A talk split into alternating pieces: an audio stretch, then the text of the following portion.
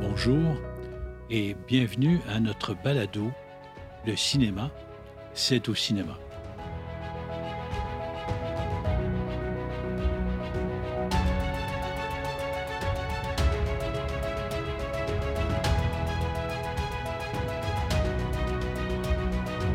Épisode 7 intitulé L'évolution des technologies au cours des 50 dernières années en salle de cinéma.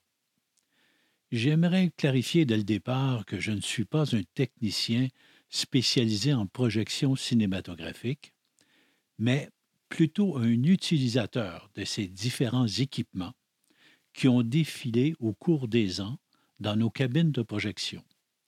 Ces dernières étant souvent un laboratoire pour les tester avant de les rendre disponibles au grand public. Le meilleur exemple que je peux vous donner, c'est sans doute le cinéma maison qui est arrivé dans une boîte de carton qui contenait cinq haut-parleurs et un décodeur qui originait directement des salles de cinéma. On en a vendu des millions d'exemplaires. J'ai retenu, selon moi, les innovations les plus marquantes, car elles sont très nombreuses et je ne veux pas tomber dans une description technique pointue qui rend l'exercice inintéressant. Ces nouvelles découvertes ont aussi modifié les complexes cinématographiques tant au niveau du nombre et du format d'écran que des grandeurs des foyers d'accueil et que des billetteries. Entre le billet cartonné d'entrée où l'on déchirait à, l'admission et les ventes en ligne de sièges assignés, il y a un monde de différence.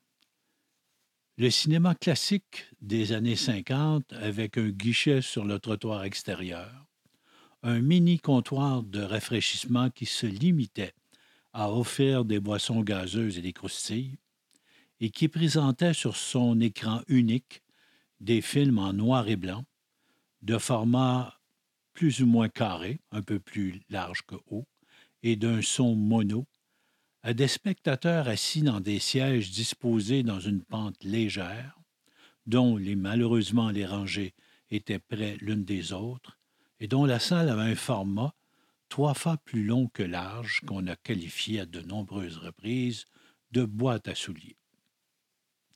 Ces lieux se sont profondément modifiés par l'introduction des écrans multiples au milieu des années 60, invention des cinémas AMC aux États-Unis et de la standardisation des gradins triples, de l'introduction d'écrans surdimensionnés et d'une offre alimentaire qui vous donne la possibilité de consommer un repas à votre siège. Tout est mis de l'avant pour plaire aux cinéphiles et rendre la sortie cinéma des plus intéressantes. Entrons dans le vif du sujet l'évolution des technologies de l'image et du son des 50 dernières années. Suite à l'arrivée de la télévision, une découverte marquante du 20e siècle qui a eu des répercussions majeures sur les salles de cinéma quand on l'a vu précédemment. Les studios de production, pour reconquérir le grand public, inventent de nouvelles présentations de l'image et du son. C'est en 1950 que les premières projections sur support 70 mm avec six pistes de son magnétique sont présentées au public. Avec une image plus précise et un son plus présent, l'amateur de cinéma est conquis. Rappelons-nous les grands succès de Cléopâtre, South Pacific et West Side Story qui ont marqué cette époque. C'est en 1952 que le cinéma-spectacle voit le jour avec l'arrivée du cinérama, système de projection qui, à l'aide de trois projecteurs 35 mm, dont les images sont diffusées les unes à côté des autres, pour ainsi obtenir un écran de 146 degrés d'angle, pour ainsi dire un demi-cercle, l'effet à l'époque est révolutionnaire. En plus d'offrir avec un quatrième projecteur, un son magnétique de sept canals. Certains se souviennent du film d'introduction This is Cinerama, où des scènes de montagnes russes et des descentes en eau vive nous ont donné des sensations fortes. C'est en 1953 qu'on a introduit le cinémascope pour donner un effet panoramique qui correspond mieux à la vue humaine. Mais comment rendre une image carrée rectangulaire? À la compressant lors de la prise de vue pour l'élargir avec une lentille anamorphique lors de sa projection, ce qui donne un rapport de 2,35 pour 1, soit plus ou moins deux fois et demi plus large que haut. Ce procédé existe encore aujourd'hui, ce qui explique souvent les barres noires en haut en bas de l'écran lors des images en vidéo. Et c'est dans les mêmes temps que la 3D fait son apparition. On se souvient des lunettes rouges et bleues nécessaires à la stéréoscopie. Mais les résultats sont mitigés, les sources des lumières n'étant pas assez performantes pour créer les effets souhaités, même si les écrans étaient repeints argent pour en augmenter la luminosité. C'est au début des années 70 que deux Montréalais inventent le cinéma IMAX, contraction des mots image et maximum.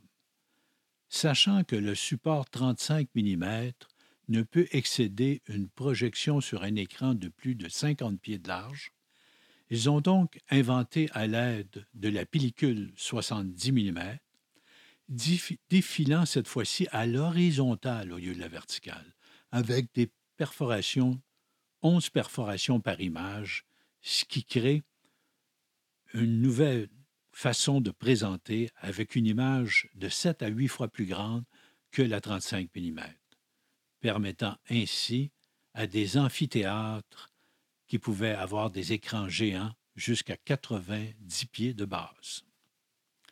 C'est grâce à l'ingénieur américain Ray Dolby que le son a pris toute son importance au cinéma.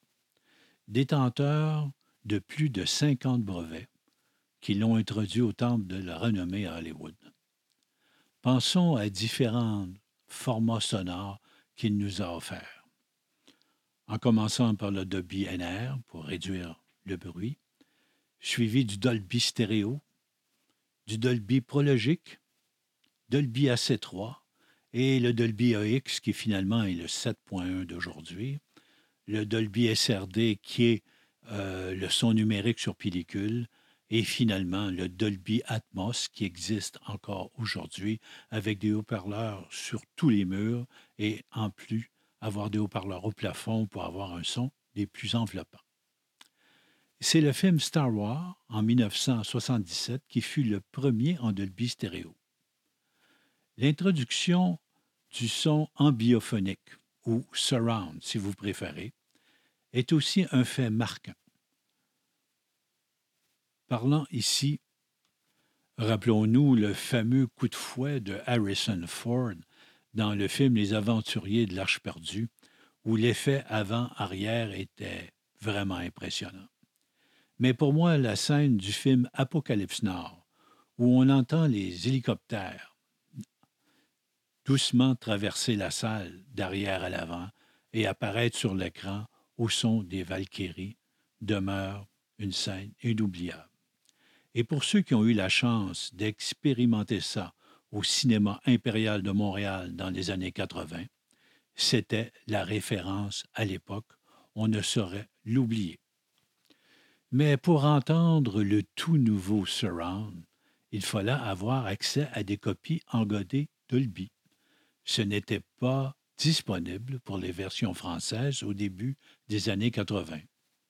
C'est alors que j'ai demandé à un de mes grands amis, Martin Joyal, mon soundman, ma référence en audio, de me concocter un système de son capable de simuler un son surround il a réussi avec brio, car à l'écoute du film Portugaise, où la jeune Caroline a déplacé une chaise à l'aide de la téléconésie, l'effet sonore qui étaient rattachés, qui arrivaient dans les haut-parleurs arrière, était vraiment surprenant.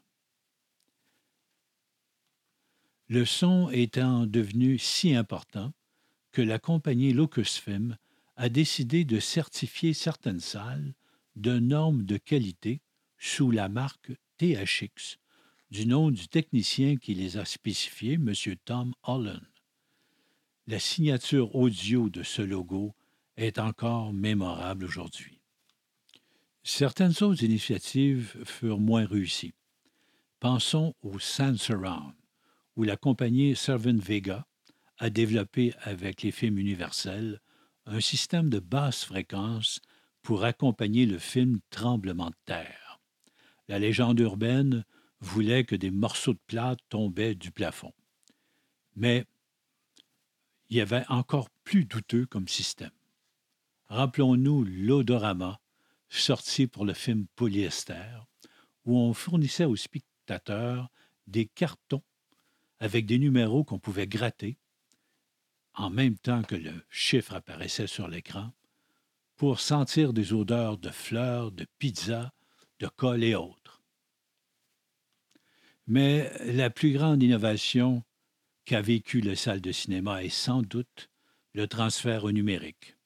Après plus de 100 ans de loyaux service, la pellicule 35 mm céda sa place au profit d'un support numérique 2K.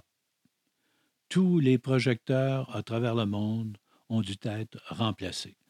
Ça a demandé de ressources importantes auprès des exploitants et des distributeurs pour offrir maintenant des projecteurs d'une meilleure qualité, d'une image plus stable d'une luminosité accrue, d'un 3D plus performant et des écrans surdimensionnés qui ont garanti la survie de IMAX et des sièges actifs.